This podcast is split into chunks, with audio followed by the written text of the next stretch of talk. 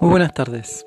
Hoy vamos a trabajar con un texto de los que más me gustan y que he dejado como frutilla del postre la unidad 3, que es este texto de Mayer y Simons que se llama En defensa de la escuela, pero cuya traducción más correcta sería Apología de la escuela.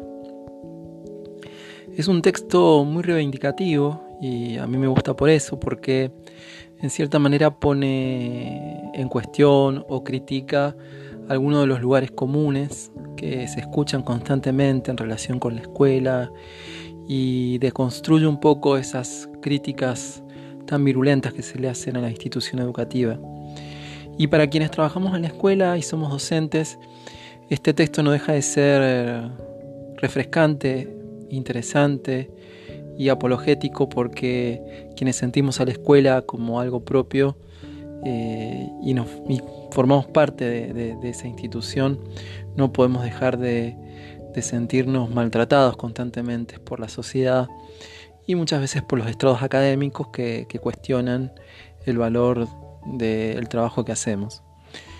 Así que bueno, vamos a, ver algunas características del texto de, de y Simmons. Nosotros habíamos visto entonces eh, a lo largo de, filosofía cómo el concepto de filosofía estaba estrechamente relacionado con cuestiones educativas y también con cuestiones referidas a la enseñanza, al conocimiento y a la educación. Este texto va a volver un poco hacia atrás y va a reivindicar algunas concepciones que nosotros vimos en autores como Aristóteles o Platón y que tienen que ver con estas ideas acerca de lo escolar que surgen en, la antigua Grecia, ¿no es cierto? Nosotros habíamos visto que la palabra escuela proviene del griego, escolé, y que escolé significa ocio o también puede ser interpretado como tiempo libre. El texto plantea justamente o recupera esta acepción del término escuela y dice que la escuela en su origen, en las ciudades-estados eh, griegas, la escuela fue fundamentalmente una fuente de tiempo libre. Y esto implicaba también una concepción de lo escolar que estaba relacionado también con estas concepciones comunitaristas, ¿no? Eh, para los antiguos la escuela era una fuente de conocimiento y eran experiencias que eran percibidas también como bien común. Es decir, que la escuela era, por un lado, el lugar del tiempo libre y también, por otro, era el lugar del el bien común. Sin embargo, este surgimiento de la escuela en la antigüedad implica siempre cierta sospecha hacia la escuela, ¿no es cierto? Eh, Generalmente esto produce recelos, resquemores, sospechas, y siempre se ve a la escuela y se traducen estas sospechas eh, con, esta, con este imperativo que sostiene que la escuela siempre es algo que debe mejorar y que debe ser reformado constantemente. Es decir, siempre se ve a la escuela como algo que debe ser controlado de alguna manera. Eh, y dice Mayerini Simon, la escuela solamente es tolerada en la medida en que está constantemente sometida a programas de ajuste y mejora. ¿Qué son estos programas de ajuste y mejora? Son generalmente modos, cadenas, eh, límites que se le ponen a lo escolar, es decir, al tiempo libre y a la eh, escuela como democratización de ese tiempo libre. Existe toda una historia, ¿no es cierto?, de, crítica hacia la escuela, ¿no? a principios del siglo XX está las posiciones radicales como las de Iván Illich, que fueron quienes plantearon las alegaciones de que la escuela no sirve para nada o que la escuela no enseña, que, que debería, deberíamos abolirla. Sin embargo, estas alegaciones no han tenido o han permitido también que hayan eh, ciertas reformas que todavía limiten más y restrijan más el carácter de lo escolar. Por otro lado, en el siglo XXI, estas eh, críticas acerca de la, escuela dejan a la escuela también o buscan silenciarla, eh, gestionando su gradual desaparición, ¿cierto? Con esta idea, bueno, ya va a desaparecer la escuela, la escuela es obsoleta, vamos a dejar que las nuevas tecnologías vayan reemplazando gradualmente a la escuela. Y esto implicaba una muerte silenciosa de la escuela, como un poco la que estamos viendo hoy en día. ¿Sí? ¿Por qué ese odio hacia la escuela? ¿Por qué? Porque la escuela hace algo que eh, en realidad es, algo mal visto por la sociedad o por las élites en general, ¿no? Que es transformar el conocimiento y la destreza en un bien común, ¿sí? Y ofrece un potencial de igualdad que no todos están acostumbrados a aceptar, ¿sí? Dicen y Simons, por ejemplo, que los años escolares son temidos tanto por los que quieren utilizar las nuevas generaciones para sacar a flote un viejo mundo, o también para quienes quieren utilizar a estas nuevas generaciones para traer un nuevo mundo. Tanto unos como otros piensan que la escuela es peligrosa y necesita ser controlada, ¿no? Todos deben ser todos estos eh, pensadores o, estas eh, facciones sociales eh, piensan que la escuela debe ser domesticada para que se ajuste a sus propósitos. ¿sí? Entonces siempre la escuela conlleva necesariamente una sospecha, pero no una sospecha solamente de los sectores conservadores, sino también una sospecha de los sectores progresistas. Tanto unos como otros ven a la escuela como peligrosa. ¿sí? ¿Por qué? Porque la escuela es un tiempo libre que no necesariamente se ajusta a los propósitos de eh, estos sectores, ¿no es cierto? Bien, ¿esto significa que esta apología que hace Machen y Simon sea una especie de canto de cisne de la escuela? Quizás sea un canto de cisne de la escuela, pero esto implica también indagar acerca de lo escolar y em, por lo menos cuestionar algunas de las críticas que se le hacen, ¿no? Bien, ¿cuáles son las acusaciones que se le hacen a la escuela? La primera acusación es esa acusación que dice que la escuela es una forma de alienación, es decir, que los contenidos de la escuela no corresponden al mundo real, que no sirven, que no están relacionados con lo que los rodea, etc. Pero frente a esta acusación de alienación, los autores responden que la escuela en realidad debe cortar ciertos vínculos con la familia y la coyuntura. ¿Por qué? Porque la escuela debe presentar o ampliar la experiencia para que los estudiantes puedan encontrar un mundo diferente, interesante y comprender que no solamente existe aquello que ven y tocan todos los días. Es decir, que eh, esa alienación de la que se acusa la escuela de que está divorciada de la coyuntura o del momento histórico, no necesariamente es algo malo, sino que incluso es algo bueno porque amplía la experiencia del mundo de los estudiantes. La segunda acusación es eh, que la escuela consolida el poder y la corrupción. Eh, estas críticas son muy conocidas, generalmente vienen del ámbito de la sociología. Una de esas famosas eh, críticas es la que han realizado muy bien este, Bourdieu y Passerón, esta idea de que la escuela reproduce las desigualdades sociales y las legitima. ¿sí? Y también está, por, supuesto, la crítica de Foucault, ¿no? Este pensador francés que escribió un texto que se llama Vigilar y Castigar, donde muestra cómo la escuela en realidad es un instrumento de encauzar las conductas para, eh, podríamos decir, eh, sostener un modo de subjetivación que es funcional al orden burgués, ¿no? La escuela, los pizarrones, está todo dispuesto para vigilar y controlar a los alumnos, encauzar las conductas y subjetivarlos de una manera que correspondan al poder hegemónico, ¿sí? Ni Mayer ni niegan que esto pueda hacerlo, ¿no es cierto? Pero en realidad estas características que tanto cuestionan tanto Bourdieu Passerón o, o Foucault no son nada más que eh, instrumentos que han servido para controlar lo escolar, para negar sus potencialidades, pero en realidad eh, el potencial específico de la escuela es justamente lo que escapa o rebasa estas formas, que son en definitiva eh, formas de control hacia lo escolar y no propiamente lo escolar mismo. ¿sí? Otra de las críticas que se le hacen a las escuelas es esta idea de que eh, la escuela produce desmotivación en los estudiantes, ¿no?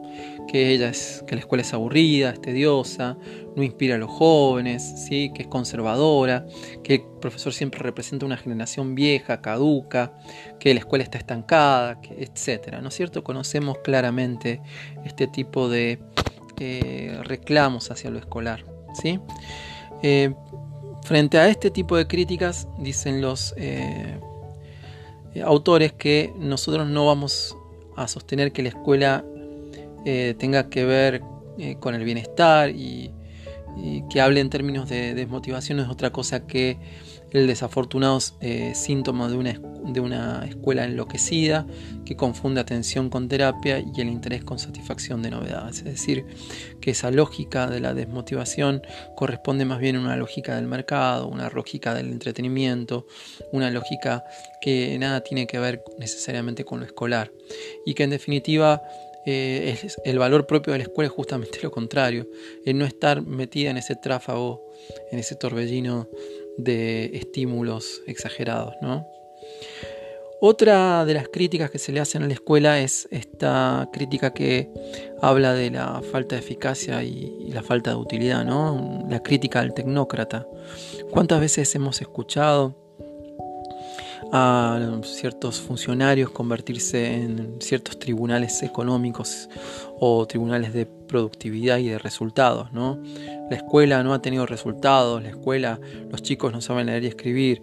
Generalmente la solución es clara, o sea, en vez de invertir más en la escuela es recortar, pagar menos, precarizar. ¿eh? Como tenemos malos resultados con la escuela, esto se debe generalmente a su clara ineficacia. Para que sea más eficaz la escuela vamos a reducir los gastos y vamos a recortar.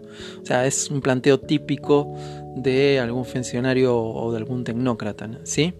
Pero la escuela no es eh, una empresa ni es un sistema eh, ni una fábrica, es decir, la escuela tiene una responsabilidad diferente, es decir, la escuela no tiene que producir eh, dinero, ni mucho menos, eh, ni, tiene que producir resultados. ¿sí? La escuela no es, digamos, un servicio, la escuela es un derecho. Y esto es lo que muchas veces esta clase de personajes no entiende cuando, cuando piensa la escuela, ¿no?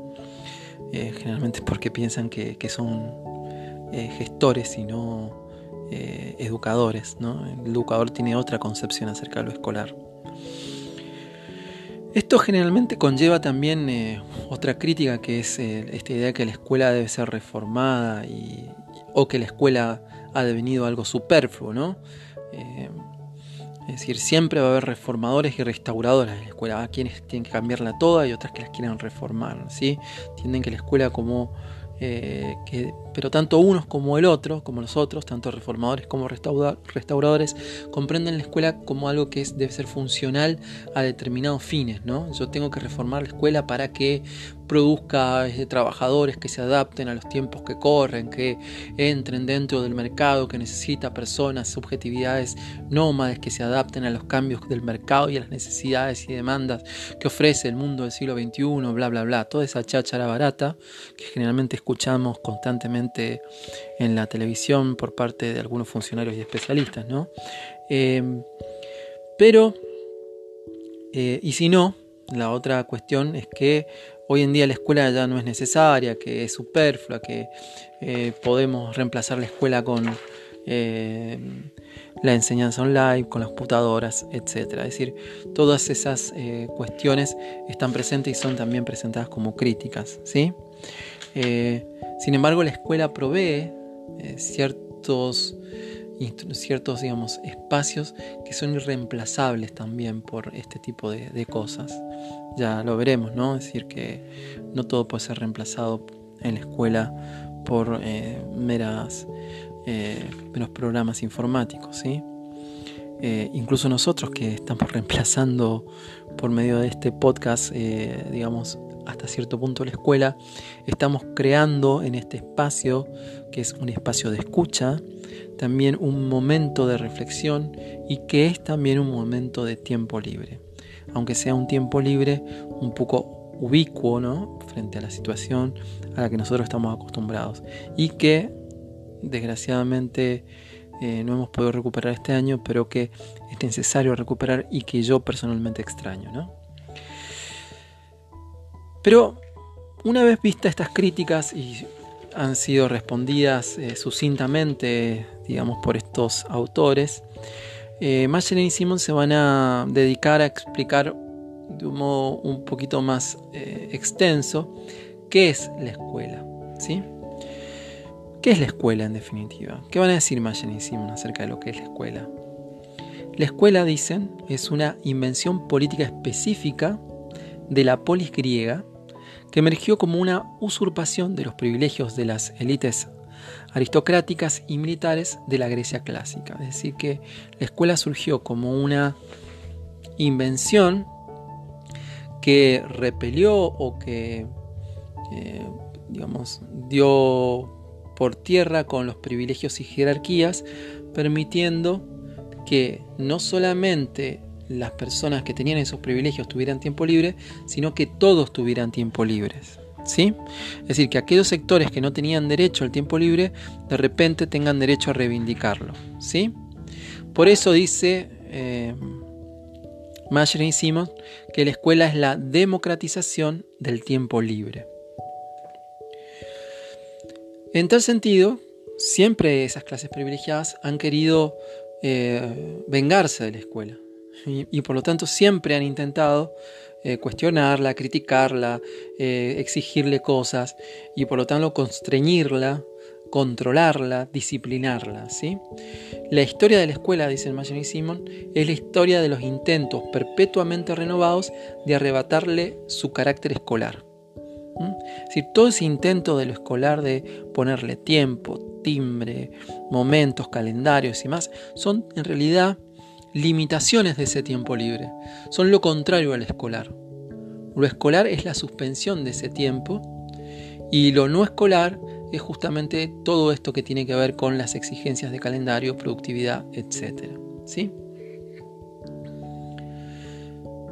Por eso Em, siempre se ha intentado luchar contra esta escuela porque la escuela es justamente la concreta materialización y espacialización del tiempo que saca a los alumnos del desigual orden social y económico y los lleva al orden de un tiempo igualitario, dicen los autores. ¿Sí? Es decir, que mientras que em, eh, fuera de la escuela el tiempo corre de una manera, dentro de la escuela el tiempo se materializa y se espacializa en el aula de un modo distinto, ¿sí? Y ese modo distinto iguala, porque ese tiempo que, por ejemplo, no tiene la persona que tiene que trabajar y si tiene la persona que no tiene que trabajar dentro de la escuela de la escuela es el mismo, es decir, los dos comparten el mismo tiempo, los dos comparten el mismo espacio, ¿sí? Eh, por eso la escuela va a decir eh, Simon, es una suspensión, ¿sí? Eh, suspende y pone entre paréntesis todo, pone entre paréntesis las clases sociales, pone entre paréntesis la coyuntura, pone entre paréntesis los problemas, pone en paréntesis todo. Durante ese tiempo en la escuela todo se suspende, ¿no? Y el profesor, eh, eterno cuestionado, ¿qué es lo que se le cuestiona generalmente al docente, al profesor? Siempre se le cuestiona que tiene demasiado tiempo libre. Si ustedes observan, por ejemplo, las últimas declaraciones de nuestro director general de escuela, que acaba, no de ciertos periodistas, no nuestro general de escuela, sino en ciertos periodistas y, ciertos personajes o funcionarios públicos que acusan a los docentes de esto o lo otro. Es decir, ese odio que tienen generalmente al docente surge generalmente con esta va de la mano de esa acusación de que los docentes no hacen nada, es decir, esa exigencia de productividad o ese rechazo del tiempo libre que puede llegar a tener el docente. Que por otra parte es eh, mentira, ¿no? El docente eh, tiene ese tiempo libre justamente en el aula. Pero cuando inmediatamente sale del aula, ese tiempo libre deja de ser un tiempo libre y debemos dedicarnos a la corrección, al, a llevar todo ese, eh, al trabajo administrativo, a llevar todo ese tipo de control, a justificar justamente ese tiempo libre que hemos tenido en el aula mediante corrección de trabajos, notas, presentación de planificaciones, respuesta de encuestas, respuesta de, eh, podríamos decir, eh, ordenanzas, responder, justificar qué es lo que hemos hecho con ese tiempo. ¿Por qué esa necesidad de justificar constantemente al docente, porque justamente la idea es que eh, el docente representa un agente de lo escolar. Y si yo tengo que controlar lo escolar, tengo que controlar también al docente. Y ese control debe ser lo más férreo posible. Y por eso la figura del docente es una figura que está constantemente siendo cuestionada. Es decir, es la figura más odiosa para eh, el funcionario o el tecnócrata. ¿no? Em, también el conocimiento entra en suspensión en la escuela, es decir, ese conocimiento que es producido por la comunidad científica eh, entra a jugar, se pone en juego dentro del aula. Cada uno de los estudiantes se pone a discutir con él, ¿sí? Y entra en un espacio de debate, eh, en un aura, ¿no? Eh, esto hace que el conocimiento llegue a los estudiantes y lleva a los estudiantes a un presente que los divorcia de su pasado y de su futuro extiende ese tiempo, suspende el tiempo y los convierte en partícipes de ese juego, de ese espacio lúdico donde se ponen eh, en debate esos saberes o esos conocimientos. En tal sentido, dice Mancini Simons, la escuela también es una especie de profanación. Expropia el saber, lo saca del lugar donde fue producido y lo pone en juego. Es decir, saca ese lugar sagrado que tenía el saber y lo pone a disposición de los estudiantes, los pone, a, eh, los pone en discusión. ¿sí? Eh, por eso la escuela también eh, constituye una forma de profanación. Bien, hasta aquí algunas de las notas fundamentales del carácter de la escuela o, esta defensa de la escuela de y Simmons, que creo que es un texto muy actual eh, porque eh, hoy más que nunca eh, hemos visto cómo en esta pandemia la escuela ha sido particularmente atacada. Y es momento también de defender un poco la escuela frente a estos ataques porque muchos ven en esta situación una oportunidad para eh, dar por sentado por, por tierra con, lo escolar, ¿sí? Eh, entendida justamente como, como, tiempo libre. Bueno, muchas gracias por, su atención. Ha sido un placer compartir estas clases con ustedes. Espero que ustedes también hayan disfrutado de estos podcasts que hemos realizado durante este año. Espero que sigamos en contacto y estoy a su disposición para lo que ustedes necesiten. Nos vemos, hasta luego.